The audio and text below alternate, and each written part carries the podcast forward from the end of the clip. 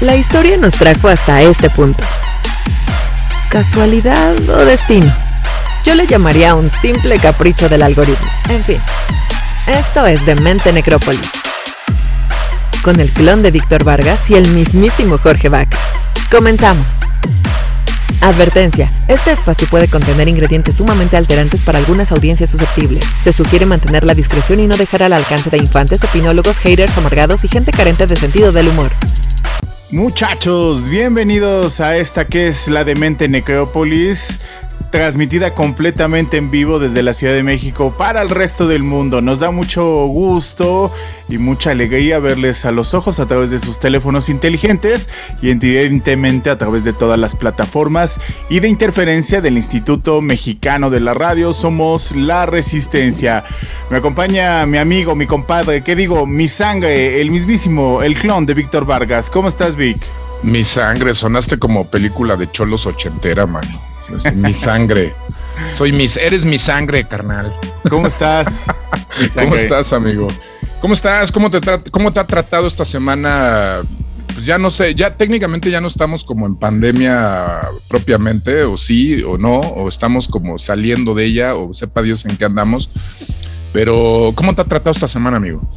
Bien, afortunadamente bien, ¿eh? ha sido una semana tranquilita, de bajadita, este, con nuevos empleos, entonces este, ando movido y este, creativamente haciendo cosas, pero muy divertido. Ya, este, ahora sí ya estamos en la situación en la que nos hemos ido pues ya completamente adaptado a la pandemia, ya no hay cosa que nos espante, ya no hay cosa que nos sacude el mundo, este, como el año pasado que así pasaba algo rápido y nos espantábamos, ¿no? Ahora sí ya como que la pandemia no se ha, no se ha acabado, no se ha terminado, pero creo que nuestras vidas personales ya la tenemos, este, un tanto sometida, domada.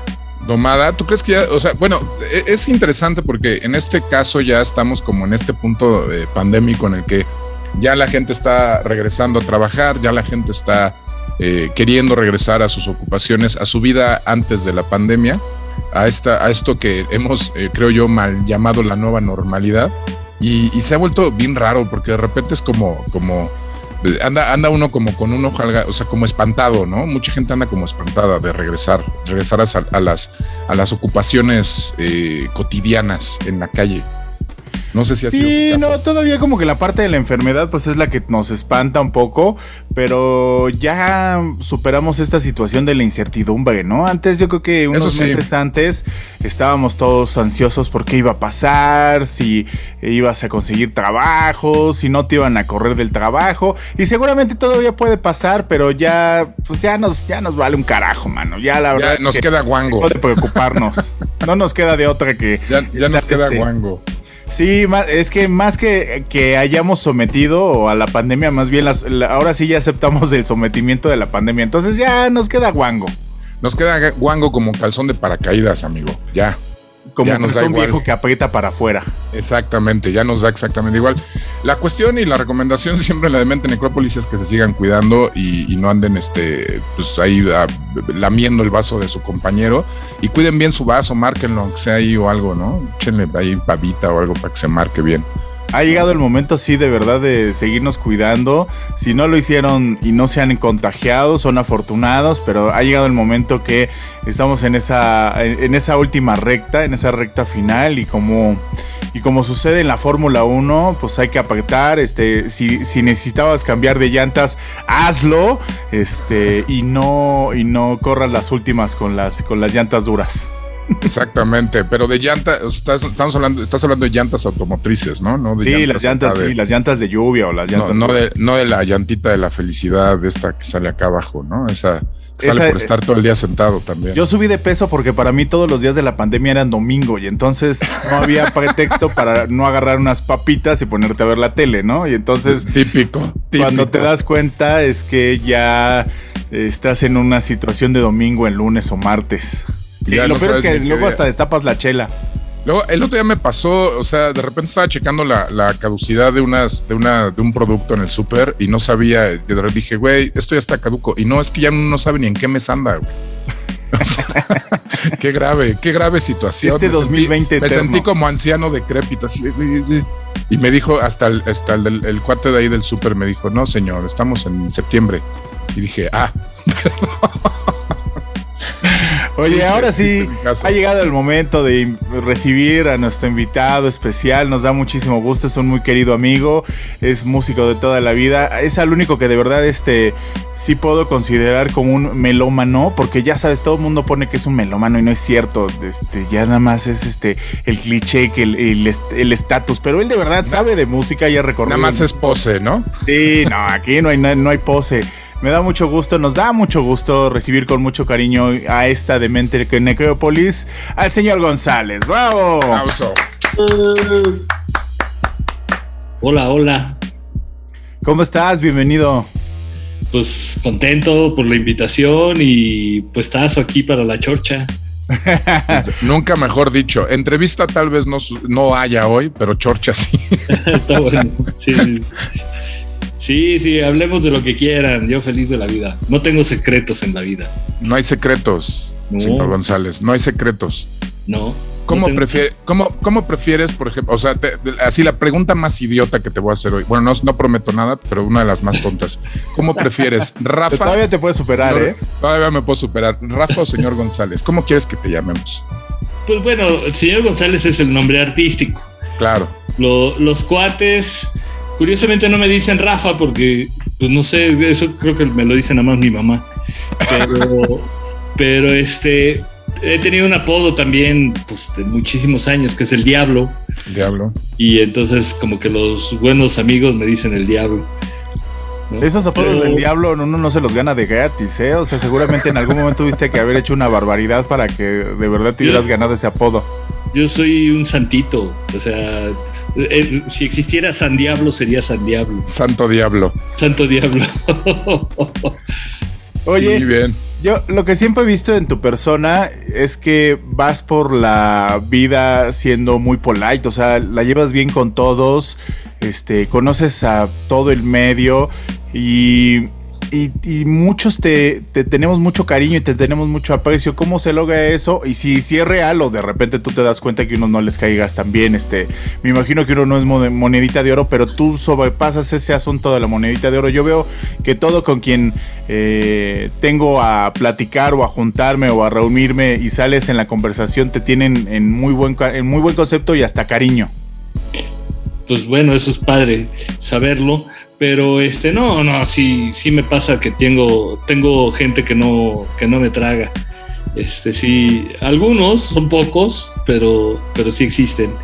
Y este, pues no, no es algo que yo me proponga, o sea, creo que sí se me da el ser amistoso y, y este, no es tanto que quiera ser polite, sino, no sé, pues será, no sé, algún tipo de filosofía de vida ahí que manejo de una forma natural y que no la concientizo tanto tampoco, ¿eh? Este, lo que sí, sí te puedo decir que sí hay dos, tres que no me tragan, ¿eh? Eso sí lo tengo clarísimo. ¿Qué, qué les hiciste? Pues mm, nunca, nunca lo, nunca, digamos, me he confrontado con alguien por ah. iniciativa de, de, mi parte. Generalmente ha sido este como reacción a un ataque, ¿no? Entonces, este, no sé, pues hay gente ahí a la que le he hecho periodicazos y cosas de esas, pero en épocas de mi vida que ya ni quiero recordar. ¿No? O sea, en esas etapas de repente donde te pones a escribir, donde tal, de repente les avientas el periodicazo y, no les gusta. Pues más bien, híjoles, es que tendría que entrar en detalles. En, ese entonces todavía no, no, escribía, pero este, tuve un pleito Ah, algunos lo conocen. Cuando tenía una disquera que se llamaba Discos Antídoto, tuve un pleito con los de Reactor. Ok. Y entonces, este, sí, acabó en periodicazos, cosa fea, ¿no? Y este, pero bueno, mira, en la vida también pasan cosas que te hacen como reubicarte. Ajá. Tuve, tuve una etapa muy gacha de enfermedad, me enfermé de cáncer y afortunadamente lo pude librar. Y ahí pues si no entiendes que también hay cosas a las que no vale la pena ni siquiera estarles dando valor. Claro. Este, porque hay que ir por la vida ligerito, la verdad. Y este. Y entonces incluso ese tipo de broncas del pasado, pues ya se quedan ahí en el pasado. No, no, no cargo recores ni cosas por el estilo. Pues es que al final, o sea, al final del día realmente el tema de, de, andar por la vida como guardando rencillitas y de, es que lo odio tal, porque un día me hizo, un día me vio feo, pues de repente como que tampoco te lleva a nada, ¿no? De alguna manera. Absolutamente a nada. Y si de plano estás frente a alguien que es muy tóxico y demás, pues te alejas más bien. Te, vas te haces a un lado y tan tan, no pasó nada. Adiós. y fácil. Y, así de alguna manera, así de alguna manera, este Diablo, Rafa, como quieras, señor González, te has llevado, te has llevado en toda eh, tu trayectoria, ¿no? O sea, de alguna manera eh, eh, has estado trabajando con mucha gente, como bien decía Jorge, te conoce muchísima banda en el medio, muchísima gente te ubica, saben quién eres, te ubican como este talentosísimo multiinstrumentista. Y, y, de alguna forma has dejado, y, y es algo de lo que quiero hablar, un legado importante en la historia del rock.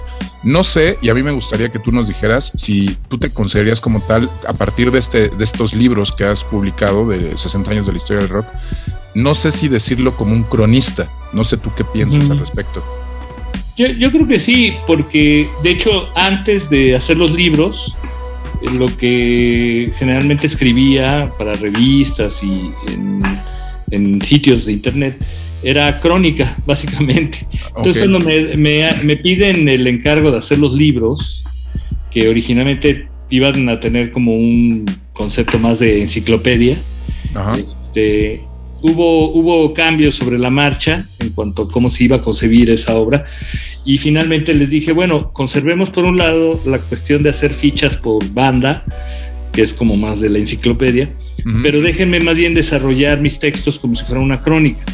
O sea, las bandas tienen sus historias y al principio de cada década daba un contexto general. Entonces, eso, la, creo que la, la crónica te permite este, acudir a muchos recursos, ¿no? ¿no? No, es tan estricta como pues, otras ramas de la literatura que, o de escribir que, que hay que cumplir como muy rígidamente. Al contrario, la crónica te da este chance de meter este, anécdotas, entrevistas, datos duros, etcétera, ¿no?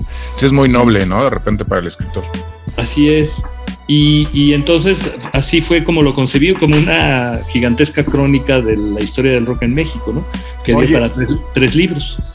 Y cuando, ¿y qué sucede? Porque tampoco las bandas son moneditas de oro, ya habrá las bandas que este tampoco te caigan bien o que este o que no se haya portado chido contigo en algún momento, ¿cómo le haces para poder escribir de esas bandas sin este sin tirarles el piedrazo o sin tampoco sin evitarlas, ¿no? O sea, cómo de repente este eh, ocupar ese lado profesional y decir, bueno, pues voy a escribir este de ellos aunque no me caigan bien o aunque no me gusten. Pues sí, sí, sí tuve que hacer como ese tipo de, de concientización de que pues hay bandas que igual no me gustan, pero son importantes, por ejemplo, o que están ciertas personas que, con las que ha habido algún tipo de problema. Y, ahí es más, quizás hasta más sencillo por lo que les acabo de decir, ¿no? Como que digo, bueno, esas cosas quedan atrás. Y, y en esos casos específicos de grupos que no me emocionan demasiado, este, pues me voy más por el lado frío de los datos duros y de, y de tener como información, este, sí verás, digamos, pero a lo mejor no le pongo tanta sabrosura como otros donde y de forma incluso natural se daba, ¿no? O sea, cuando escribí, por decirte, la, la ficha de Tex-Tex, ¿no? Son brothers y, y, salen tantas cosas que cuando la terminé dije, ay, qué bonita quedó, ¿no? Y así varias. y me, imagino que muchas de estas crónicas, esas historias, pues también te tocaron de primera mano, o sea, pues, estabas ahí, pues, ¿no? Sí, sobre todo desde el volumen 2 en adelante, porque el volumen 1 que abarca de, cuando empieza el rock, el rock and roll en México, que fue en el 56, y que termina en el año 79, el volumen 1, ahí pues no, no, o sea, no fue una época que me tocó, entonces implicó también como más investigación y muchas pláticas con, con, viejos protagonistas, ¿no? Que eso estuvo muy padre. Pero, pero ya del 80 en adelante, pues ahí yo ya me incorporé y pues me tocaron muchas cosas, pues tal cual, ¿no? Tanto tocando con otros grupos o simplemente viviendo, viviéndolas a la par, ¿no? Entre varias bandas, viviendo una situación de cómo era la escena, ¿no? En esos 80s y luego los 90s y más adelante, ¿no? Entonces sí, sí era donde pues tuve algo que ver, pues también lo aclaraba en el libro, ¿no? Esta es una opinión personal o esto yo lo viví así, de esta forma, ¿no? Para que también este, quedara claro que eran este, datos como más este fidedignos. Sí, de análisis y cuáles eran otros que eran más subjetivos, ¿no? Claro. Pero aún en eso, en esos, este, digamos, opiniones subjetivas que llegaron a ver, este, buscaba contrastar con otras opiniones y cosas así para que al final la idea es que la gente se vaya dando una, tenga una imagen general, ¿no? Que era, era uno de los propósitos de hacer toda esta historia del principio hasta el 2016, los 60 años, que, que, no había existido antes en, en, en, los libros aquí en México, siempre eran como muy puntuales, ¿no? Y aquí la cuestión era como entender el todo, ¿no? Que, además es algo interesante porque justamente mencionas, realmente eh, digo, hay bibliografía sobre el rock mexicano, pero como bien mencionas, es una eh, bibliografía que de repente encuentras así, el movimiento de Guadalajara de tal a tal época, ¿no? El movimiento de, Tijuana de los noventas, ¿no? Y encuentras de repente joyitas o perlitas ahí en esos libros. Ay, sí. Y, este, y de repente, como bien dices, en, esta, en estos textos eh, concatenas toda la historia, ¿no? Intentando hacer como una especie de gran abrazo, ¿no? A toda la historia del rock. Y me imagino también eh, en esta parte... Eh, difuminando muchas de estas leyendas o leyendas negras o estos mitos que pueda haber alrededor de X banda o X, X en nuestro este, medio personaje, ¿no? Hay toda clase de mitos que hay que que hay que de repente sí también balconear, ¿no? Porque pues no, no se trata de generar mentiras, ¿no? Por ejemplo, hace poco se festejaron los 50 años de Avándaro, ¿no? Ajá. Y hay muchas posiciones con respecto a lo que pasó en ese 1971. Y, y, y, sí hay unos que tienden a, inventar cosas que no fueron, ¿no? O sea, que nunca sucedieron. Ya, están diciendo que fueron 500 mil personas, ¿no? A banda, lo, que realmente resulta como muy difícil de creer. Este, y además cada año aumenta, ¿no? Entonces empezaron con, con 150 mil, que ya era un cálculo así como, como digamos, grande y ya van en las 500 mil, ¿no? O, otras cosas. Este, por ejemplo, la participación de, de, este Javier Batis, que el que organizó el festival Armando Molina dice que le ofreció pues una cantidad y que él no quiso ir por esa cantidad, sino que quería la cantidad que iba a ser para dos bandas que iban a contratar al final, por ese rechazo, gracias a ese rechazo, terminaron siendo 12 bandas por la misma cantidad que iban a ser dos. Era muy hippie el pedo en, aquel entonces. Pero luego le preguntas a, Batis por qué no fue, y su explicación es otra, totalmente diferente, ¿no? De que cuando se enteró de que iba a estar el Trisol Sin Mamá, dijo que no, que porque decían groserías. Lo cual es una razón bastante idiota, ¿no? Pero la neta le creo más a Armando Molina. Pero este, ese tipo de cosas, uff, está lleno, está lleno. Bueno, pero si inclusive si el rock nacional en los ochentas era muy rupestre, o sea, inclusive en los noventas, la escena del ska fue muy rupestre la forma de organizar eventos. No me quiero imaginar en el 71, o sea, este... No, no, pues fue... rupestre. Fue, un, un concierto que los rebasó en todos los sentidos. Claro. Nunca, imaginaron que fuera a ir tanta gente. Iba a ser originalmente una fiesta mexicana que iba a ayudar como a atraer la atención a una carrera de carros. Ya la carrera ni se llevó a cabo. No se hizo porque pues se bloquearon todas las, las carreteras. Este, llegó mucha gente porque además esto es algo, por ejemplo, que no se dice tan abiertamente, pero hubo mucha promoción por parte de, del entonces telesistema mexicano posteriormente Televisa. Entonces, este, o creo que ya era Televisa, no estoy del todo seguro. Pero, pero el hecho es que la televisión estuvo muy presente y si hubo esa gran convocatoria fue por eso. Claro. Y este, y en fin, bueno, este, no, no tenían ni idea de cómo hacerlo. Lo, cierto es que en esa época, pues la industria de los conciertos masivos estaba apenas desarrollando en Estados Unidos. Entonces imagínate, en México iban, iban varios años atrás.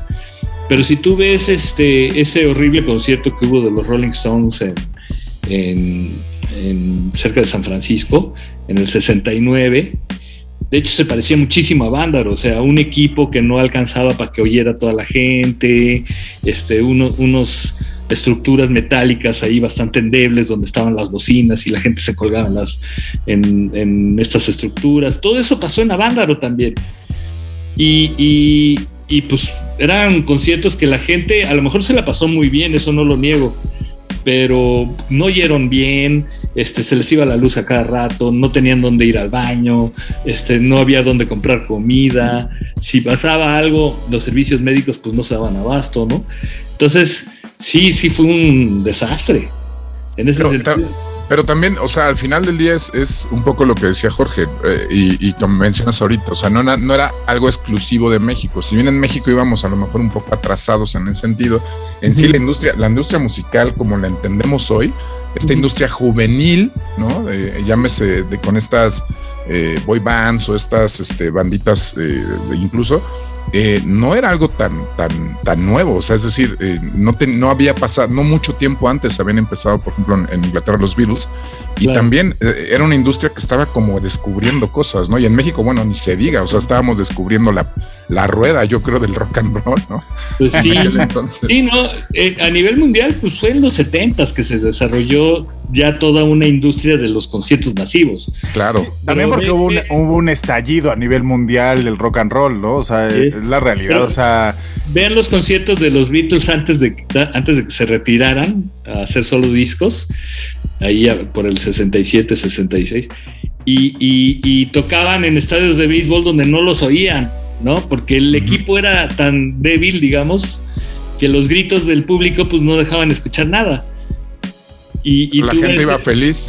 Iba feliz. Y tú ves el estante donde se ponían y todo, y o sea, era una cosa de risa loca, porque era como poner un, tablado ahí en tu jardín, ¿no? Y, ahí, ahí daban el concierto a, todo un estadio. Entonces, este, eso evolucionó y en los 70 fue que se conforma realmente, ¿no? Oye, mi querido señor González, tienes nuevo proyecto musical y vamos a presentar algo de música de este proyecto que ya nosotros ya habíamos puesto en algún momento de esta Demente Necrópolis, hemos puesto música de este, de este muy fresco proyecto y que pues antojanos, ¿qué quieres ponernos de las tres canciones que tenemos preparadas? Pues podemos irnos en orden, ¿no? De, aparición. Bueno, el proyecto, antes que nada, es un proyecto que, que, estoy haciendo con Zaira Franco, una cantante fantástica. Y a finales del 2018 y prácticamente durante el 2019, este, promovimos un, un EP, un primer EP, del cual el primer sencillo es Eso no me lo vas a quitar, que es el, el video que vamos a, a ver ahorita. Y bueno, les comento, con, con Zaira, pues yo llegué le propuse que hiciéramos este grupo y yo llegué con las cuatro rolas de ese primer EP. Ahorita estamos muy emocionados porque estamos estrenando un nuevo sencillo, pero ya en una nueva etapa en donde estamos componiendo los dos juntos, ¿no? Entonces también va a ser interesante si quieren ahorita, mientras vayan viendo, estas primeras piezas pues son temas míos, producidos por mí, con Zaira dando la cara por el grupo, porque pues así pasa, ¿no? Los cantantes son los que se llevan la atención del público y qué bueno que sea Zaira, ¿no? y este y, y, este, y ya es la, la, última canción que vamos a oír, pues ya, ya es una nueva etapa en donde están quedando padrísimas las rolas, ¿no? Entonces, este, ahorita vamos con Eso no me lo vas a quitar. Va, vámonos. Saludos a Zaira, le mandamos un fuerte abrazo, lo escuchan, lo sintonizan, lo viven a través de esta que es la demente Necrópolis, a través de interferencia del Instituto Mexicano de la Radio, con nuestro invitado especial, el señor González. No se vayan, ya regresamos. Hola, ¿cómo están? Esto que acaban de escuchar es Eso no me lo vas a quitar de Combo Mobox de nuestro invitado, el señor González, que está aquí hoy en la Demente Necrópolis. Y nos escuchan a través de la señal de Facebook Live en las redes sociales de Demente Necrópolis, también a través del Instagram de Irresponsable TV y por supuesto nos escuchan a través de la señal de interferencia del Instituto Mexicano de la Radio. y seguimos platicando. Está buenísima la conversación, tanto al aire como fuera del aire. Con, como suele suceder. Como suele suceder.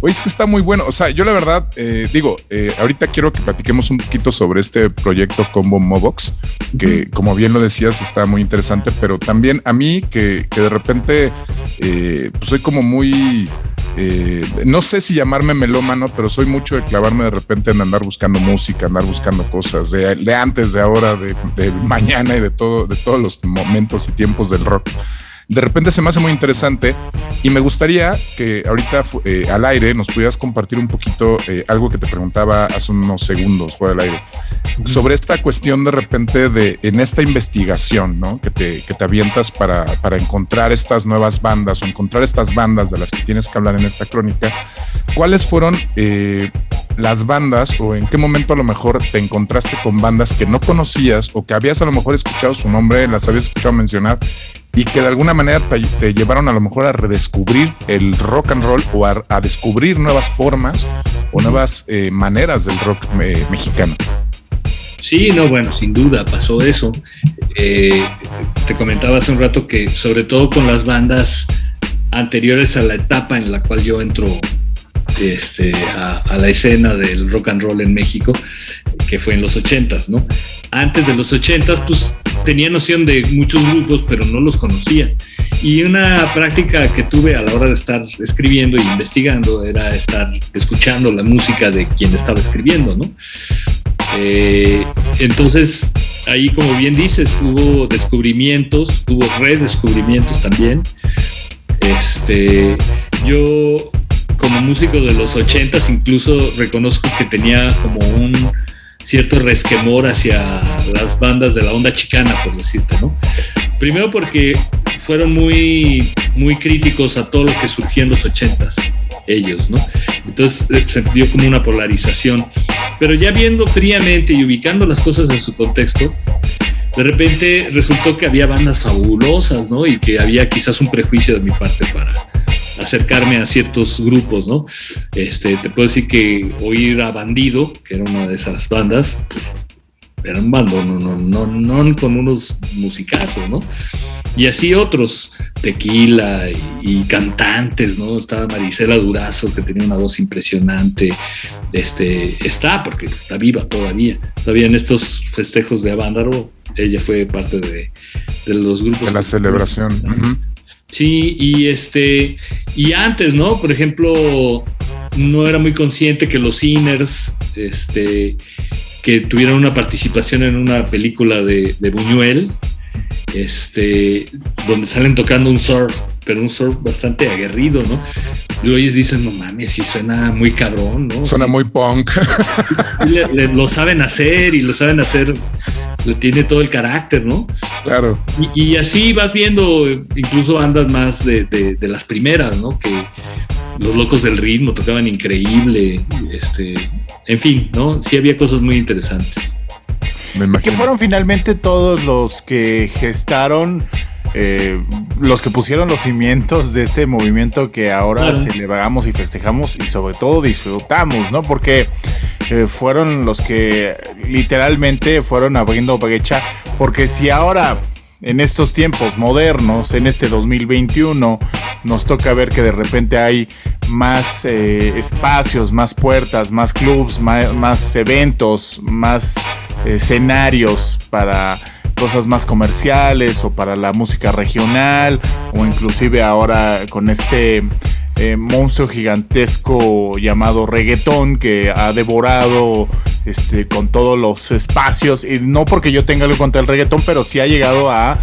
eh, absorber mucha de la audiencia, de los lugares, de todo lo que se ha construido por los diferentes géneros, ¿no? Si ahorita es limitado en aquellos años, en los 70s y los 80s, literalmente, pues llegaron a abrir brecha, ¿no? O sea, como, como con un machete a ir cortando mala hierba y a ir abriendo el caminito para lo que hoy conocemos, ¿no? Pues sí, sí, obviamente estuvieron las bandas previas a Vándaro que incluso usaron de mucho apoyo por parte de las disqueras, pero también sufrieron el que les pusieran una camisa de fuerza y que les, dijera, les dijeran lo que tenían que tocar, ¿no? En el caso de los covers, eso O sea, la industria ha sido muy canija. Pero pasa Vándaro y, y se vuelve un parteaguas, porque viene una prohibición después. Y tras esa prohibición, pues el, ahí sí, el rock sobrevive debajo de la tierra, ¿no? Este, comiendo raíces. Comiendo raíces, tocando en hoyos funky algunos.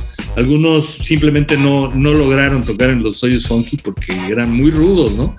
Entonces, este, eran otros los espacios, ¿no? Tocaban, pues, en ámbitos universitarios, o tocaban en fiestas privadas, o tocaban en, en, este, algunos incluso se refugiaron en las peñas, ¿no? Que era música latinoamericana. En fin, hubo una dispersión, pero sobrevivió, y sobrevivió bajo, en resistencia, ¿no? O sea, contracorriente totalmente. Y ese es el rock que, que, empieza a aparecer en los ochentas, pero de una forma diferente, porque ya son conceptos propios, cantar en español se vuelve una bandera, o sea, la onda chicana cantaban en inglés. este, entonces empezó a haber como un, una especie de, de, de transición entre grupos que imitaban y que eran más intérpretes de lo que hacían, a grupos que creaban y que generaban su propia obra, ¿no? Entonces, eh, es, ese, eso que dices tú, Jorge, pasó, o sea, los 70 fue una época de oscurantismo rock and rollero y se empezó a armar todo en los 80 hasta que alguien dijo, oigan, estamos desaprovechando un, un nicho de mercado, porque además en Argentina y en España estaban pues, que la movida y, grupos de rock estaban teniendo mucho éxito, pero también conversábamos fuera de, la transmisión que, México pues siempre fue como una plataforma para los artistas iberoamericanos, pero como había una prohibición en México del rock, eso no pasaba con el rock. Entonces, los 80 hubo una transición, fue salir de las cloacas a terminar con una campaña mediática así gruesísima que fue Rock en tu idioma, ¿no? Y que, con todo. Y que existió para, para justamente meter al mercado mexicano las bandas españolas y, argentinas, ¿no? Entonces, este, que bueno, de alguna forma benefició a, a, una parte del rock en México, porque no, no es que todo el rock mexicano estuviera contemplado en esa nueva forma, ¿no? Era más bien el rock más comercial.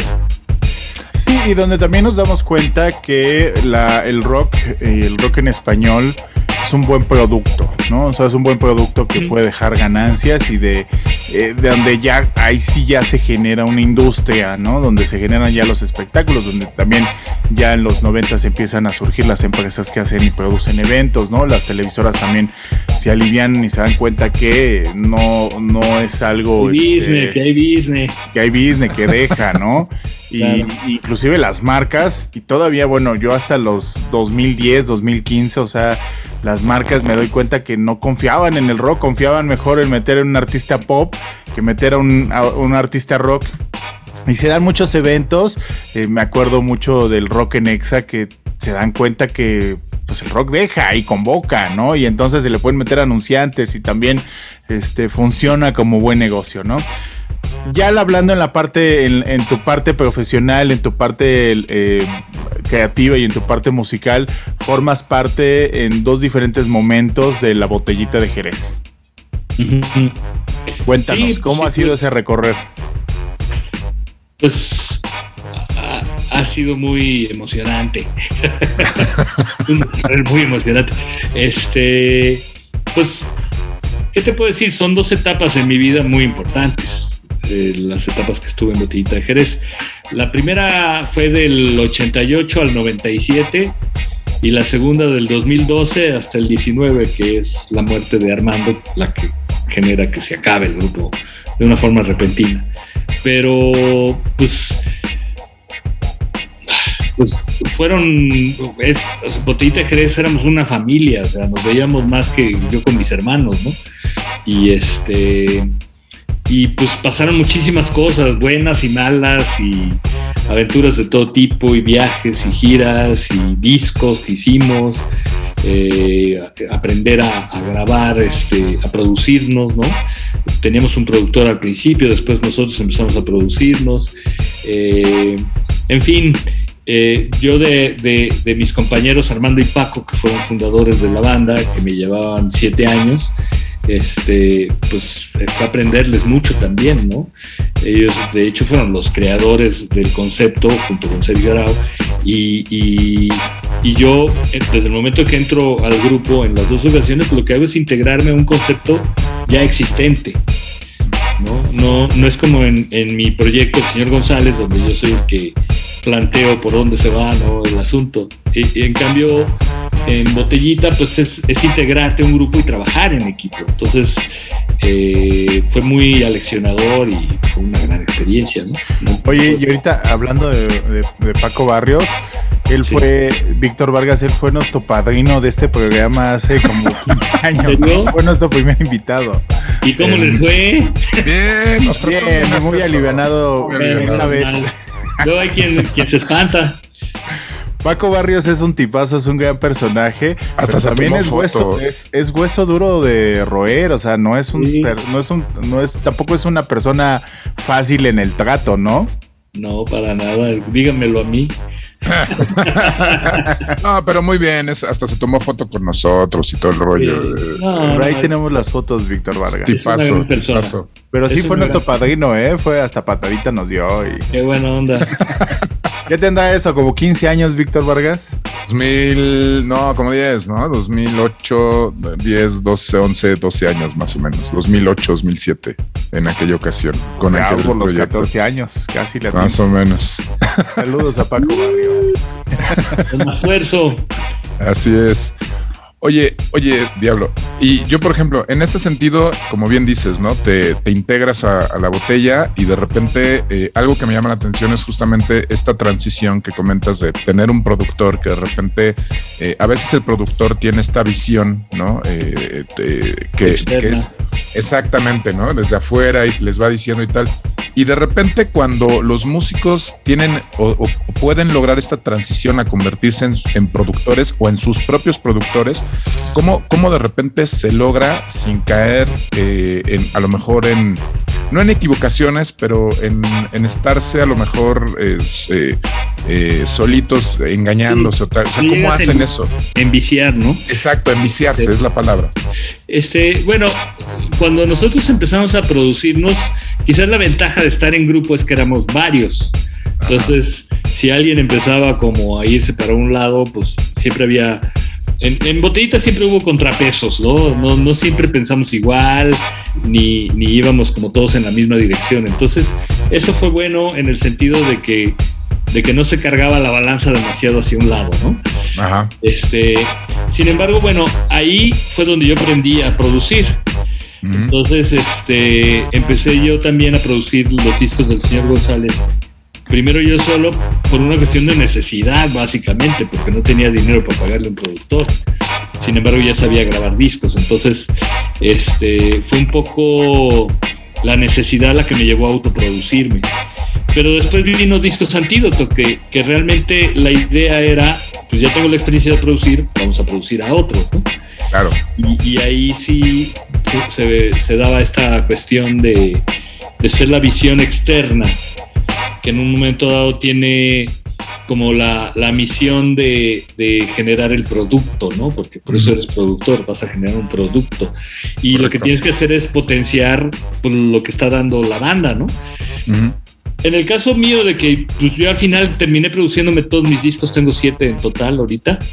Este, y ahorita con Combo Mobox también estoy produciendo, pero ya estamos haciendo equipos, aire y yo. Uh -huh. Pero lo, los discos míos este, yo desde que estoy componiendo ya estoy produciendo, o sea, lo que terminó pasando es que el productor y el músico ya están como confundidos, ¿no? En, en, una sola persona. Y ya desde que estoy componiendo ya estoy pensando en cómo va a sonar y cómo lo voy a grabar y cómo va a sonar en el disco, etcétera, etcétera, ¿no? Entonces, este, es, es una posición extraña porque no es la de todos los músicos los músicos componen su canción y luego el productor pues ve de qué manera la puede potenciar pero, pero en mi caso yo ya desde que estoy componiendo ya estoy produciendo, es, es una cosa muy loca. Y me imagino que en el proceso, ya cuando llegas a lo mejor a, a, la mezcla, eh, de repente dices, ah, oye, esto no se me había ocurrido, le voy a meter también esta onda, ¿no? Y esta otra, y le empiezas como a, a echar todavía más. Pues mira, siempre, siempre hay una parte del proceso que es impredecible, ¿no? Claro. Y, hasta que no lo haces, no sabes realmente qué es. Y este, y siempre he sido muy abierto en, el estudio a justamente esas cosas que van surgiendo. Quizás ahí el productor, el papel que juega es como el saber elegir cuáles cosas son buenas y cuáles no. De, esa, de esa experimentación o de esos accidentes este, afortunados o de cómo se den las cosas, al final tiene que haber un criterio que diga va por aquí o no va por aquí, ¿no? Y ahí es, es este, pues, donde, pues, no sé, las decisiones que uno va tomando también te van perfilando como productor, ¿no? Claro.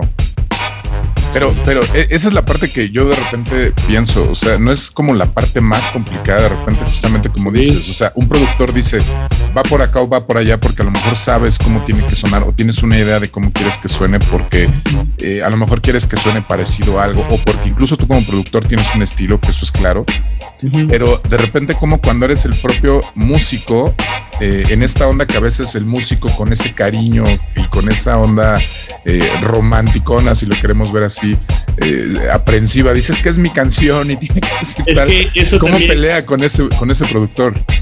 Pues el tiempo también te, enseña a que no puedes ser aprensivo, a que tienes que estar abierto también a hacer un borrón y cuenta nueva de cosas. Claro.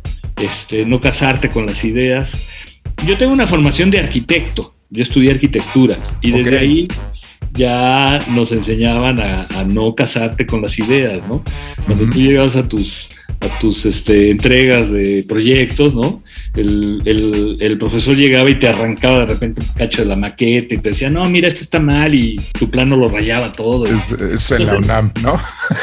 no, no, yo estudié en Libero, pero este, pero esas cosas pasaban y entonces, este, ahí de alguna forma te van como entrenando, ¿no? A, este rollo de, que no necesariamente esa idea que te encante, todo eso, pues es, es quizás la, la, mejor. hay que estar abierto a, que en un momento dado sufra cambios, ¿no?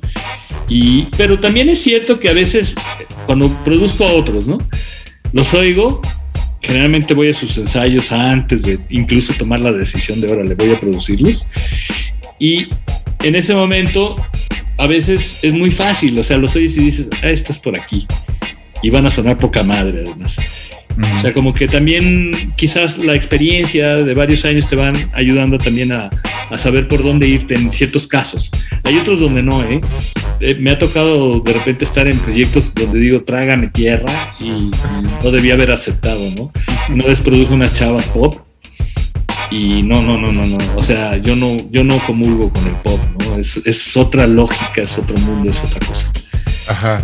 Y eh, pues ahí aprendes también, ¿no? Que hay cosas que puedes producir y otras que mejor ni te metas, ¿no? Sí, ya, ya cuando tocaste fondo, ¿no? O cuando llegaste a tu límite, ¿no? Donde ya estiraste la liga lo suficiente para decir, no, hasta aquí es mi punto máximo, ¿no? Sí, ¿no? De eso que a... llegar a, decir, oigan, yo acabo de trabajar tal día, ¿eh? siguen ahí, están sobres y están yéndose por donde no querías y no, no, no, no es una, es terrible el pop lo que tiene es que de repente es demasiado artificial, ¿no? Ajá. Entonces, eh, las chavas estas que estaba grabando, pues uno de los procesos es afinar a veces las voces, ¿no? Ajá. No, cuando descubrieron eso ya querían todo, pero así, de una manera que era... Pues ya, ahorita ya el trap y todo eso lo hacen de una forma totalmente robótica y es parte del estilo. Pero en e, e, esa época que yo lo hice, pues no, todavía uno buscaba como cierta naturalidad en la voz. y no, que se meten a aprender cómo afinar y luego me quitaban de la computadora y... Les enseñaste el autotune y dije, les cambiaste. Ya, exacto, o sea, sí, aprendieron el autotune y olvídate, creé un monstruo. No, qué miedo. Ya, ya, andaban muy experimentales. Dijiste esto va a acabar, esto va a acabar mal. Y sí.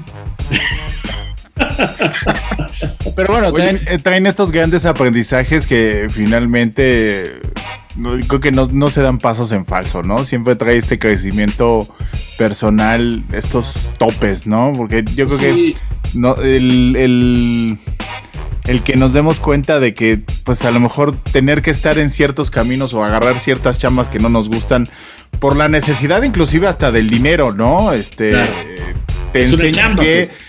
Mejor este es, es, casi casi como dinero mal habido mejor hubieras ocupado ese tiempo en otra cosa no o sea pero pero venga o sea lo positivo fue la enseñanza de hasta dónde poder llegar no sí bueno uno aprende con los tropiezos también, ¿no? Sobre todo en los tropiezos uno aprende. Este, y sí, mira, yo he tratado en mi carrera como músico de cuidarme mucho de, de perderle respeto a la música o de ver la música como una cuestión oportunista, que muchos sí caen en eso. Pero en mi caso yo procuro alejarme de eso siempre, ¿no? Por eso nunca hice jingles, ¿no? Este, los jingles no, tampoco es una crítica a los que lo hacen, pues, pero pues es, es, hacer música por encargo y siempre estás a expensas de la decisión de otro que a veces ni siquiera tiene buen gusto. Entonces, este, es son otros los criterios que mandan ahí, que es la lana. Pues. pues es hacer música, o sea, lo tuyo es hacer música por gusto y por amor, tan tan, ¿no? Claro, yo va a sonar quizás como muy pretencioso, pero yo soy un artista. Claro. Y yo hago la música como una necesidad creativa. Claro. Entonces, este, también es cierto que la música, no, el arte en México en general no, no deja.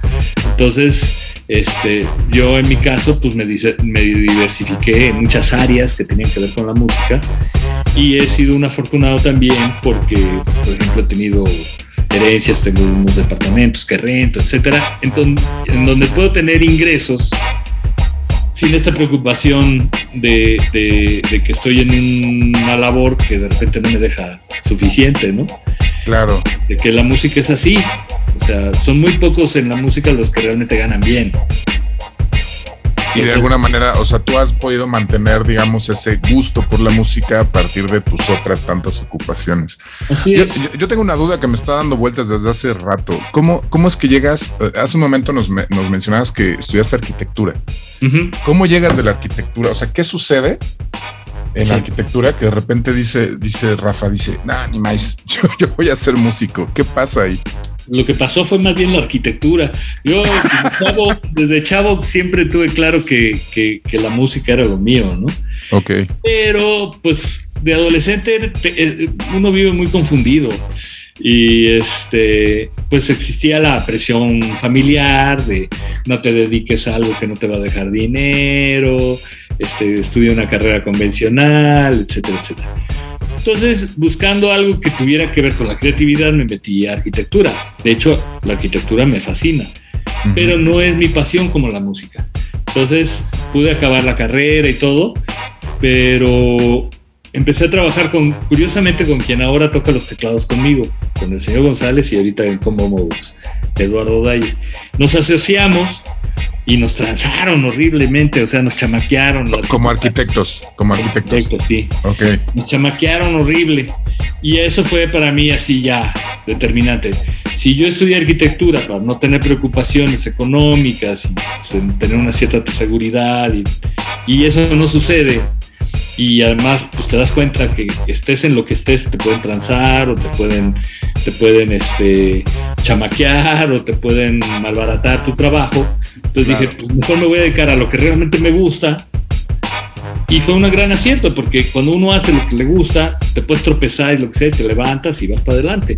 Y no hay estás, estás haciendo algo que no te gusta pues te tropiezas y el mundo empieza a volverse una cosa muy fea muy oscura. Exacto, iba a decir algo muy oscuro, sí, claro. No, porque este, todos, me imagino, y me imagino que muchos también de los que están de aquel lado de la transmisión, en algún momento hemos tenido que trabajar en algo que no nos gusta. Y este, mis respetos y aplausos para la gente que todavía lo sigue haciendo y que todos los días tiene que acudir a un trabajo que no le guste. Es la gran mayoría. O sea, si lo ves fríamente, la gran mayoría está en donde no quiere estar. Y entonces llevar una vida así aguantando, pues también es este de mucho carácter, ¿no? Habrá quien sí lo puede y este habrá quien no lo podemos, ¿no? Y inclusive cosas también dentro del medio, ¿eh? Porque también hay cosas dentro del medio este muy oscuras que dices, "Ah, no, pues sigo en el medio de la música o en medio de las comunicaciones, pero esto no está padre", ¿no? Sí, esto no me ahí, gusta. Ahí lo que termina ayudando es descubrir en ti una pasión. Si Claro. tú tienes claro que algo te apasiona, yo te puedo decir que la carrera de la música no ha sido sencilla y ha habido momentos de vacas flacas y, o sea, no es, no, no necesariamente el dedicarte a tu pasión es que te va a ir bien, Ujú. pero lo que sí ayuda mucho cuando es tu pasión es justamente cómo enfrentas las adversidades, ¿no? Y esa es la gran diferencia. Claro. Vámonos, vámonos con más música. Preséntala tú, mi querido señor González. Pues vamos con el que fue el segundo sencillo de ese primer EP que se llama este, Quisiera Saber. Es una, una canción que reflexiona sobre cómo en un momento dado los caminos de dos personas se pueden cruzar y es algo tan enigmático que se dé esa circunstancia que bueno, la, la letra de la canción aborda ese punto en la maravillosa voz de Zaira Franco. Quisiera saber con Combo Mobo. A través de esta que es la Demente Necrópolis, en interferencia del Instituto Mexicano de la Radio, nuestro invitado especial, el señor González. No se vayan, ya regresamos. Combo Mobox con la voz de Zaira Franco. Eso que acaban de escuchar fue Quisiera Saber y lo escuchan aquí en la Demente Necrópolis a través de la señal de interferencia en el Instituto Mexicano de la Radio y a través de la señal de Instagram y también de la señal de Facebook Live de las redes sociales de Demente Necrópolis. Y seguimos aquí eh, con nuestro invitado especial, el señor González, que nos ha aventado el día de hoy una plática que se llama, no, sin sonar a cronista deportivo de Televisa, se nos ha ido como agua. Sonaste a cronista deportivo, deportivo de Televisa, tal cual. Sin, así, bien, está sin, bien. sin miedo al éxito. Se nos ha ido así Papá. ligerita, ligerita. Pero está padre porque mira, ya platicamos de casi todas las facetas este, del señor González porque pues ya... ¿Eso plat- crees? No, casi, casi todas, por eso no estoy incluyendo las que ahorita nos vas a platicar, pero ya platicamos de, de- de tu etapa este, de, de escritura, ¿no? De esta parte documental de, del rock y de la música, ¿no? Tu labor en la música desde los ochentas, este, no la, no la detallaste, pero la mencionaste, este, tu etapa eh, con la disquera, tu etapa con Botellita de Jerez y ahora este tu etapa con Combo Mobox que también está padre porque es esta, esta nueva etapa fresca de seguirse reinventando y ofreciendo cosas y eso está delicioso porque me pasa como hay mucha gente que habla eh, o que dice o que actúa eh, y no son parte de, ¿no? Y entonces esta parte de seguir activo y seguir eh, siendo parte de una escena y seguir eh, generándose eh, esta participación dentro de la música alternativa es seguir hablando de algo que sabes, ¿no? Porque no, no uno no puede hablar si no es parte del, del circuito, ¿no? Y eso está, eso está bien chingón desde mi punto de vista. Pues pasa que, que luego también el rollo generacional va marcando barreras. ¿eh?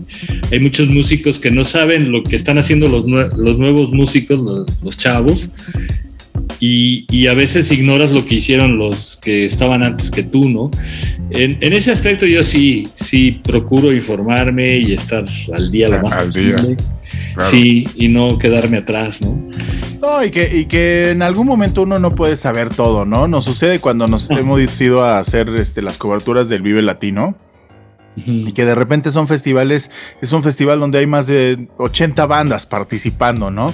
Y me ha tocado en algún momento que entrevistamos a una banda, no sé, de, de hip hop española, y es la primera vez que tú, pues sí leíste de ella, o leíste, o escuchaste de ella, o, o te tocó escuchar algunas canciones, pero no sabes la trascendencia a lo mejor de la banda, ¿no? Y, y me ha tocado hacer entrevistas muy, este, muy escuetas, ¿no? Porque es lo que preguntas, pues es acerca del festival.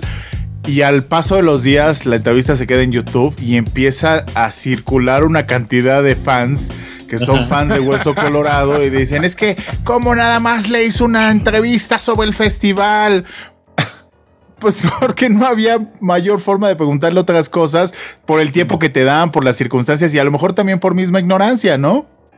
Sí, bueno, mira, me acuerdo incluso de alguna vez que tú preguntabas en las redes de que qué onda este, eh, con las entrevistas, de, por un lado de la actitud de los que entrevistados y por otro lado la actitud de los que entrevistan, ¿no? Si se informan, si no se informan, etcétera. Yo como alguien que que lo han entrevistado muchas veces, sí te puedo decir que hay ocasiones en que es padre como que no haya ninguna expectativa, que surja algo así sobre la marcha. Y, porque lo que pasa también muchas veces es que muchos te entrevistan y te hacen como las preguntas, este, ya las que te, preguntan en todas partes, ¿no? Ajá. llega, a ser como muy tedioso, estar repitiendo lo mismo siempre, siempre, siempre. La verdad es que uno empieza a armar como un discurso y ya lo vas dando cada vez lo vas perfeccionando y ya, ya como por automático contestas cosas, ¿no? Speech, ¿no? Sí. ¿Eso, ¿Eso te ha pasado hoy? No, no, ah, no, lo digo, lo digo, lo digo con, con toda tranquilidad que, que no. Pero justamente eso de que de repente estemos como aquí platicando y que surge un tema y nos vamos por otro y otro, eso es divertido. Claro. Y, y ahí más bien creo que la habilidad del que entrevista es, es este, encontrar esos espacios, ¿no? Para que se dé esa conversación interesante. Sí, volver una entrevista, volverlo una conversación de seres humanos, ¿no? Porque también, pues a lo mejor es complicado conocer todo el precedente del artista que estás entrevistando, pero eso no significa que no puedas hacerle una entrevista interesante a partir de las dudas que te salgan a estarlo descubriendo en ese momento, ¿no? Que ahí es donde yo diría mi justificación sobre las entrevistas de los festivales, porque si entrevistas a tantos artistas y de repente llegan uno tras otro y entonces se convierte en una carnicería. Claro. Sí, sí, no, sí. Sí, sí, sí. Los mismos, los mismos entrevistados, pues, van de un, de, un set a otro, ¿no? Y, y, sí, se vuelve un rollo a veces este, muy, muy intenso y pesado. Y automático también, ¿no? Y automático. A, mí me ha tocado ver, digo, nosotros algo que intentamos hacer siempre, eh, ahí es como pues, intentar hacer preguntas un poquito diferentes, ¿no? Eh, me, recuerdo alguna vez eh, en Vive Latino justamente que vas viendo los diferentes medios y le preguntaban lo mismo, lo mismo, lo mismo. Mm, y mm entra con nosotros, empezamos a cotorrear de otra cosa y hasta salió la persona así, wow, qué padre, ¿no? Gracias. Pues sí, ya, ¿por qué, no cheleamos, no? o sea, Aquí y digo, tranquilos cheleando. Como dice Jorge, hay veces que no se puede porque te llega, estás tú así como, te agarran con los chones en las rodillas, ¿no? Estás tú así como tomando agüita, ¿no? Y llegan, entrevista a estos, y de repente dices, puta, esos no me los, no me acuerdo, o no los leí, o no los conozco. Y entonces vas como, pues, dices, bueno, a ver, la pregunta, la base. Como, artista no puede partir de que todo el mundo te conoce y todo el mundo claro, sabe haces. Entonces también tienes que estar ah, dispuesto a contar la historia desde el principio, ¿no? De, mira, esto empezó así, hacemos esto, ta, ta, ta. O sea, eso es parte también, ¿no? Claro. Claro, y, digo, eh, creo que también es mucho, eh, ya sea uno un gran artista, o, sea, me refiero reconocido, que, lleve tiempo en el medio, etcétera, también como periodista, pues entender que también a veces, eh, pues la gente, o sea, hay que encontrar esa como sinergia, ¿no? De alguna manera, durante una entrevista, pues si no, no hay manera, o sea, no hay forma, ¿no? Sí, sí, sí, la sinergia es bien importante. Y mira, hablando, hablando con el señor González, ya te, de todas tus multifacético que eres, te ha tocado desde la parte del músico, te ha tocado desde la parte de la disquera, del productor, y yo creo que este ya me, dirás si en algún momento te ha tocado de entrevistador, si no vamos a tener que invitarlo un día a entrevistar también con nosotros. Sí, llegué a entrevistar alguna vez porque uno de esos tantos proyectos que alguna vez intenté realizar este, fue una estación de radio por internet al principio de los 2000 cuando eso estaba todavía como muy verde. Y, y, sí llegué a hacer algunas entrevistas para la estación. Teníamos un programa, eh, Armando Vega Gil y yo, que se llamaba La Oficina Bizarra. Yo ponía la oficina y él ponía lo bizarro. y, este, y hubo el chance de entrevistar gente, incluso ir a sus casas a grabarlos y cosas así. Pero fue una etapa y al final, en vez de, la, de la radio por internet, terminó siendo una compañía disquera, que fue Antídoto, ¿no? Fue como el antecedente.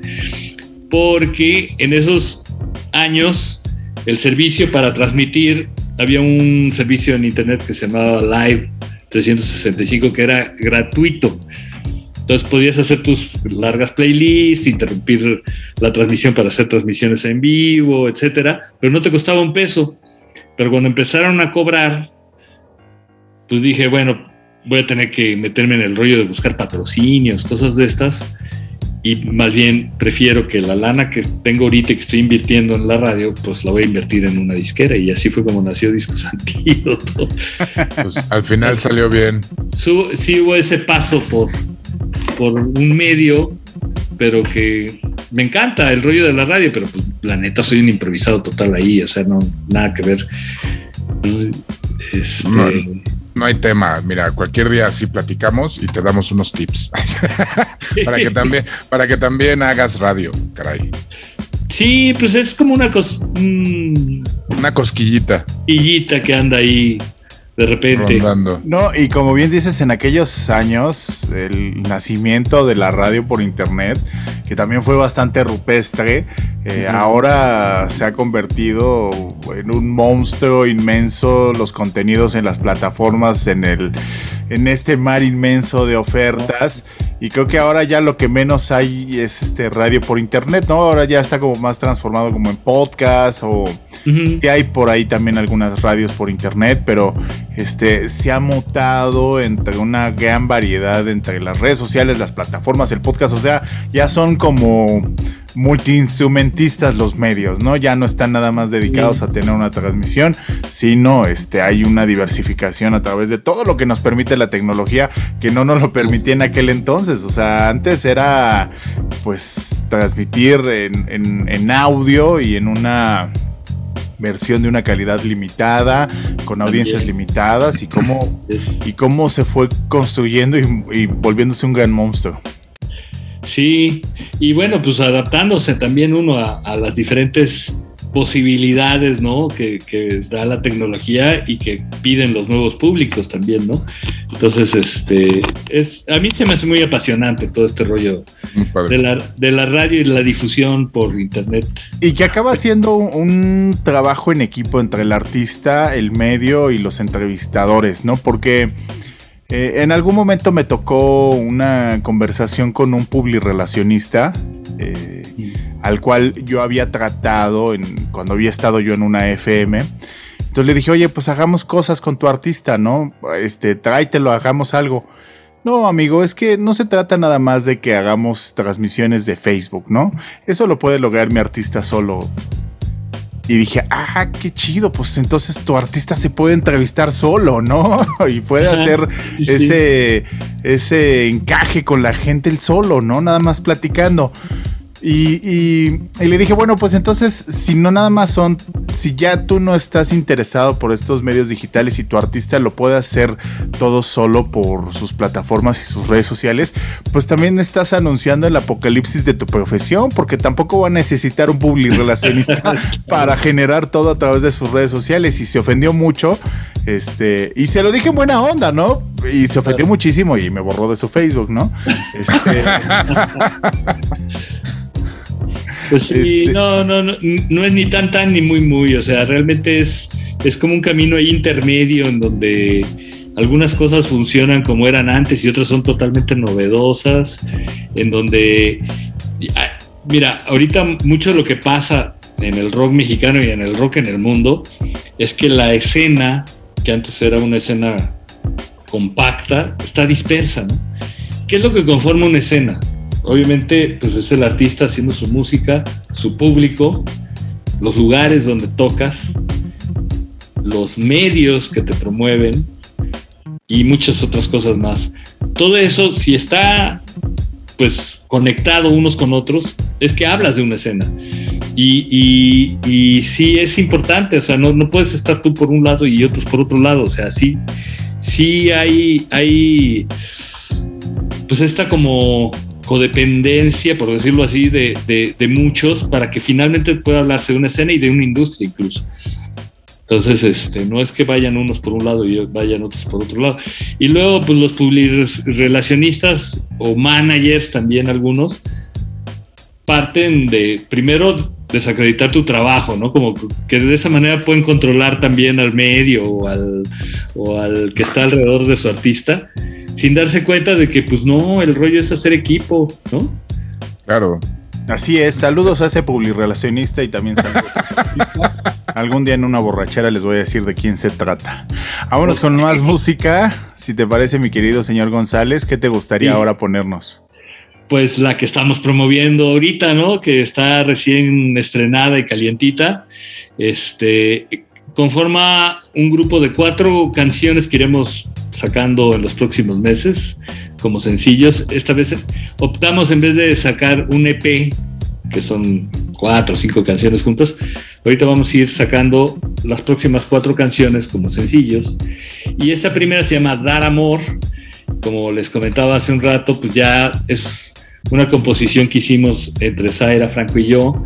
Ella particularmente se clavó en la letra de la canción. Eh, y pues estos cuatro temas tienen algo en común, que es que nos hemos estado enfocando a la temática del amor. Nos hemos vuelto como relacionistas del amor.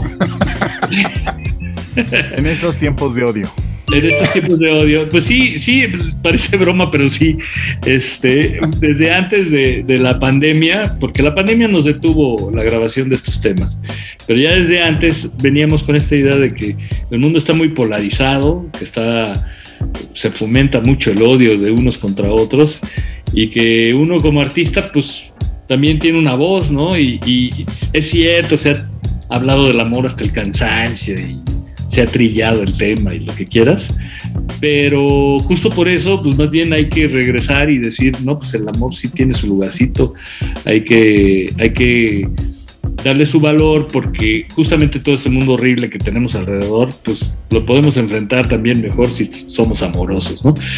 Y Zaira llegó con esa idea por un lado, yo la había platicado también con otros amigos por otro lado, coincidimos y órale, vamos a hacer cuatro temas que aborden el amor desde diferentes perspectivas, ¿no? Este, en particular ahorita dar amor habla más bien del amor universal, el amor como una filosofía de vida.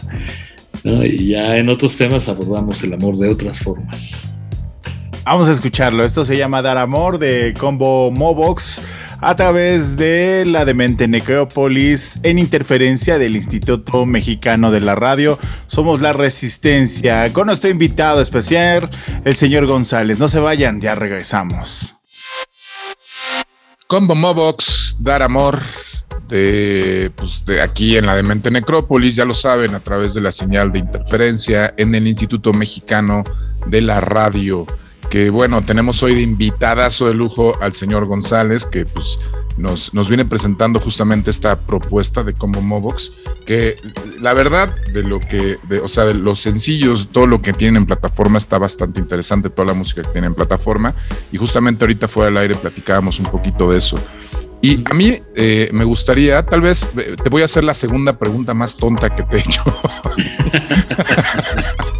¿Cómo, ¿Cómo, surge de repente este, este proyecto de, de acercarte, no sé, o de de toparte con Zaira, este, que además de que tiene una gran voz, eh, es, eh, tiene una gran belleza, tiene, o sea, llena muy bien la cámara, caray, ¿no?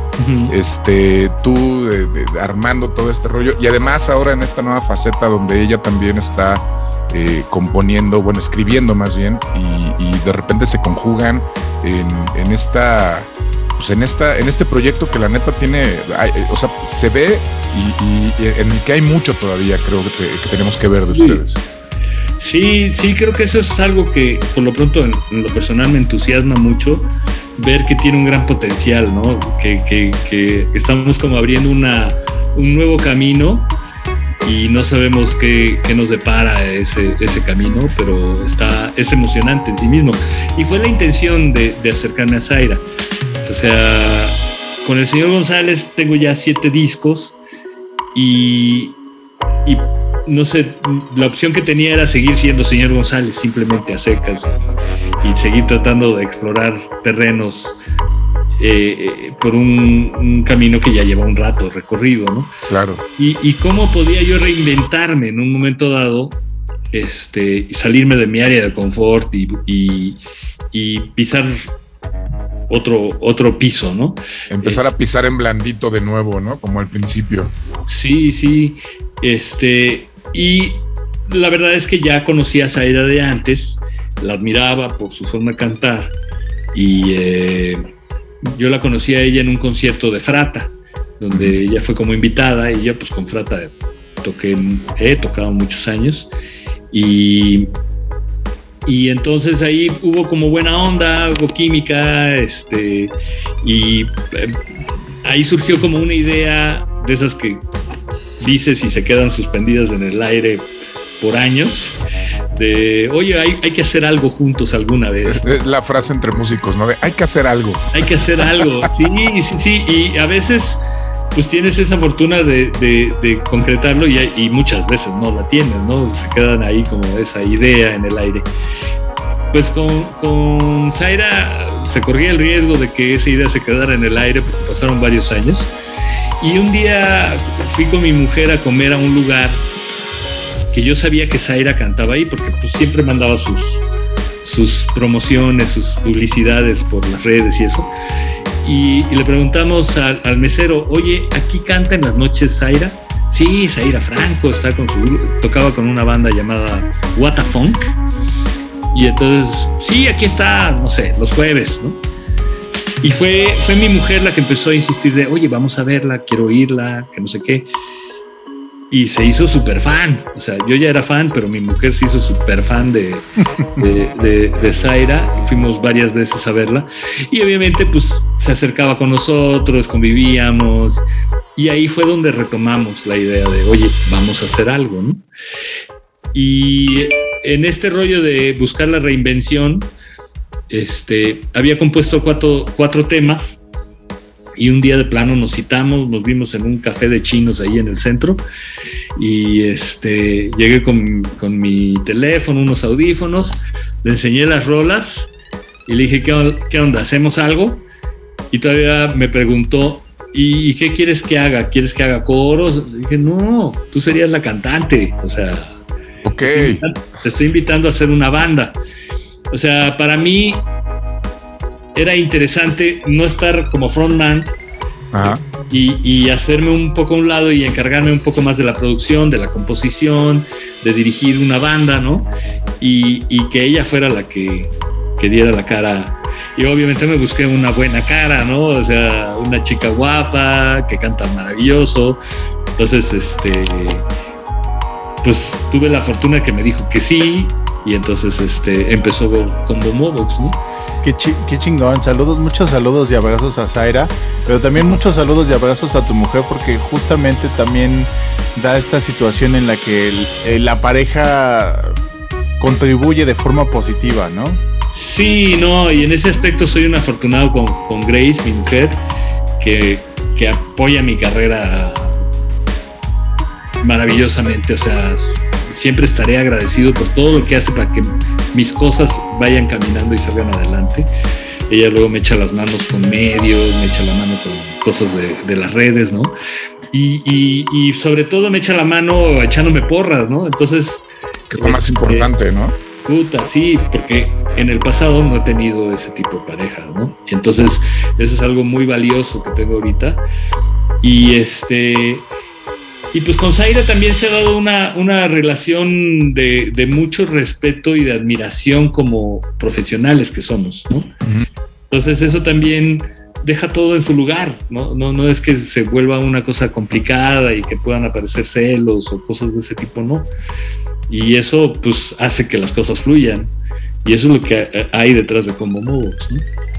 No, y que también ella se sienta en una situación de comodidad donde puedan trabajar en, en, este ambiente de respeto y eso está bien padre porque algo de las cosas bien importantes que de repente vemos en otros medios y en otros lugares o inclusive en otras bandas, ¿no? Es esta falta de respeto y demás, ¿no?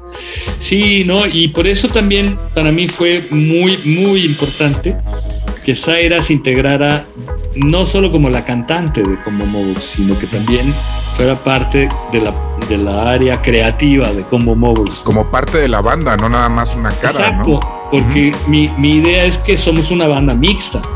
Claro. Y en ese sentido es una cuestión equilibrada, no es que soy el güey que llegue y le dice lo que tiene que cantar. Fue así al principio porque esa fue la circunstancia, llegué con cuatro bolas. Pero, pero para estas nuevas rolas sí tenía clarísimo de que la onda es que es un trabajo en equipo. Entonces, es parte de ese camino que mencionabas hace un rato de que se empieza a abrir y que presenta un, un panorama bien padre para adelante, ¿no? Entonces, a ver a dónde llegamos. Siempre, siempre el destino es incierto, pero es gustoso el camino. Y cuando es gustoso el camino regularmente, el camino acaba siendo muy largo y, y que llega a cosas que a lo mejor uno no, no tiene dentro de sus expectativas. Y, y, y, tienes que entenderlo así para disfrutarlo también, ¿no? Exactamente. A mí, a mí lo que me encanta y se me hace muy interesante es que sí suenan, de repente suena una cosa y luego suena otra y, suena bien, o sea, lo que sea suena bien, pero suena como a cosas eh, como, o sea, es, es un, este, suena que están jugando, pues, a que se están divirtiendo con lo que están haciendo. Sí, y bueno, pues obviamente es fácil decir, bueno, vamos a componer juntos, ¿no? Pero pues nunca nos habíamos sentado los dos a trabajar. Entonces también este rollo de ir conociéndonos y de encontrar las, los caminos que pueden funcionar para que salgan cosas padres, ha estado bien interesante. Por ejemplo, puedo decirte de esta rola que oímos, Dar Amor. Este, yo compuse no propiamente la canción, sino hice unas bases armónicas y rítmicas todavía en, desorden, por decir. Eran unas piezas como de rompecabezas. Y entonces le dije, mira, ¿por qué no improvisas melodías encima de esto? Y yo esas melodías las voy a armar de una forma ya coherente, ¿no? Ya le doy forma de una canción, aunque todavía no tenga una letra. Así fue, cantó, escogí las partes que más me gustaban, las fui acomodando, le di una estructura a la canción. Entonces di el primer paso de hacerle una letra. Y cuando ya la vi con, con Zaira, no, terminaba de hacer clic del todo, ¿no? Fue cuando ella dijo, bueno, déjame entonces a mí hacer la letra. Pues va. Entonces, por ejemplo, de esta canción que oímos, las armonías y las rítmicas, la estructura de la canción, Incluso la elección de las melodías fue de mi parte, pero las melodías como tal las produjo ella, no, fueron mi invención. Y la letra ya la hizo ella. Entonces, de repente fue encontrar como una fórmula, ¿no? Ah, hicimos todavía otra rola en esos términos. Sin embargo, ha habido otra más que, que, siguió un camino totalmente distinto. Y eso es lo que hace bien interesante esto. O sea, tampoco es, es que ya encontraste la regla con la que te vas a seguir en todo momento, sino es como una experimentación que te lleva a veces a lugares afortunados, ¿no? A lugares donde sí está chido. Y en esas estamos, ¿no? Qué chingón. Qué chingón. y sobre todo que lo estén disfrutando tanto y que el, destino final sea la música, ¿no? El, destino final sea y el motivo principal sea la música somos, somos gente que amamos la música, en ese, en ese sentido melómano, de gente que, que, ama la música, que le tiene mucho respeto, porque en este medio también hay muchos oportunistas ¿no? de la música, incluso músicos muy talentosos que ven la música de una forma oportunista y eso es bien gacho. Nada más andan viendo cómo, cómo le pueden sacar jugo, ya sea económico o de fama, a, a la cuestión de hacer música y, y le tienen poco respeto a la música como tal. Y creo que aquí sí estamos gente que ama la música. Qué chido. Oye, mi querido señor González, hemos llegado al final de esta transmisión. La verdad es que ha sido un gusto inmenso, inmenso. La plática abarcó desde los 70, los 80, los 90, los 2000, lo que estás haciendo en la actualidad. Y mira, la verdad es que, no puede ser que nos. Y lo que le falta, diría Alex Lora, a lo mejor este, nos quedamos cortos porque podría ser que hay muchas cosas por platicar, pero aprovechamos muy bien el tiempo, ¿eh? Sí, estuvo muy a gusto. Muy a gusto y hablamos de muchas cosas, sí, claro. Sí. Te agradecemos un montón que nos hayas acompañado, que hayas sido nuestro invitado especial en esta visita a la demente Necrópolis y ojalá que muy pronto se repita. Sí, ojalá para seguir con los otros temas. Lo que, otros, otros, otros 60 años de rock and roll. Ahí les tengo que platicar de un proyecto ahí que estoy junto con muchas otras personas haciendo, que va a estar increíble. les puedo adelantar que es una base de datos del rock mexicano. Una base de datos del rock mexicano. Así es. Ok. Eso, eso suena bien, ¿eh? Sí, mira, hace un rato hablábamos de libros y documentales y yo les comentaba, solo que pues ya no, ya no pude desarrollarlo, de que siempre tienen un límite. O sea, los libros, los, los, documentales y eso, el formato mismo te pone un límite. Un libro te pone una X cantidad de páginas y no puedes pasarte. La base de datos lo que busca es que no solo crezca todo lo que pueda crecer, sino que se pueda autocorregir y puede ser este pues tan abierta como lo decidamos y queremos que sea totalmente abierta. Entonces, te da una posibilidad muy interesante para documentar justamente la historia. Una especie de Wikipedia del rock mexicano. Quiere ser, pero es más ambicioso. ¿Eh? Ya verán, ya verán. Ah, ya, nos estarás contando. Nos, contarás cuando ya puedas contarnos. Mientras todavía no reveles el. Pues lo que puedo decir es que está en proceso. Entonces tampoco es tan fácil como decir con exactitud que, ¿Qué, va a suceder así. Pero pronto sabrán, pronto sabrán. Ah, un aplauso para el señor González. Eh, gracias, gracias. En la demente Necrópolis. Querido Víctor Vargas. Pues nada, nada, Diablito, este, Rafa, señor González. Muchísimas gracias por la visita a la Demente Necrópolis. ¿Cómo te la pasaste? Muy bien, muchas gracias Qué bueno. por la invitación. Este, cuando quieran, seguimos la plática con todo gusto. Gracias. Y pues nada, para todos ustedes que nos estuvieron escuchando a través de la señal de interferencia, a través del Instituto Mexicano de la Radio, pues les mandamos un saludo y pues nada, nos estaremos escuchando la próxima semana. Todos aquellos que nos escuchan a través de la señal de Facebook Live también, muchísimas gracias y nos estaremos escuchando eh, dentro de ocho días. Y pues si ustedes son de aquellos que decidieron darle clic al podcast a través de Amazon Music, Apple Music o eh, Spotify. ¿cuál es la? Spotify. Dije, ¿cuál es la otra? Se me fue. O Spotify. Eh, pues muchísimas gracias por darse el tiempo de estarnos descargando y estarnos escuchando. Yo soy el clon de Víctor Vargas, me despido, nos escuchamos en ocho días. Amigo, despídase. Gracias, Víctor Vargas. Sabes que te quiero. Abrazo fuerte para todos ustedes que nos sintonizaron. Cuídense mucho. Esta pandemia todavía no termina, pero ya alcanzamos a ver, a vislumbrar esa lucecita al final del camino. Abrazo fuerte desde esta demente Necrópolis. Mi mejor nombre es Jorge Vaca y por acá nos andamos viendo. Adiós. El futuro nos alcanzó. La inteligencia artificial está presente en toda nuestra toma de decisiones. El algoritmo ha sido colocado como un proveedor de la verdad absoluta, administrando qué es lo bueno y lo malo para ti. La última esperanza es defender el más grande idealismo de la juventud. La irresponsabilidad. Porque no se es joven si se es responsable. Y para los viejos, es el último vestigio de que un joven habitó en él. El algoritmo no manda sobre ti. Ser irresponsable Es tu más grande poder. que no le permite a ninguna corporación encajarte en un estereotipo cuantificable. Irresponsable bebé. Música del mundo para el mundo. Disponible en Facebook Live. YouTube, Instagram. Twitter, Apple Music, Spotify, Amazon Music.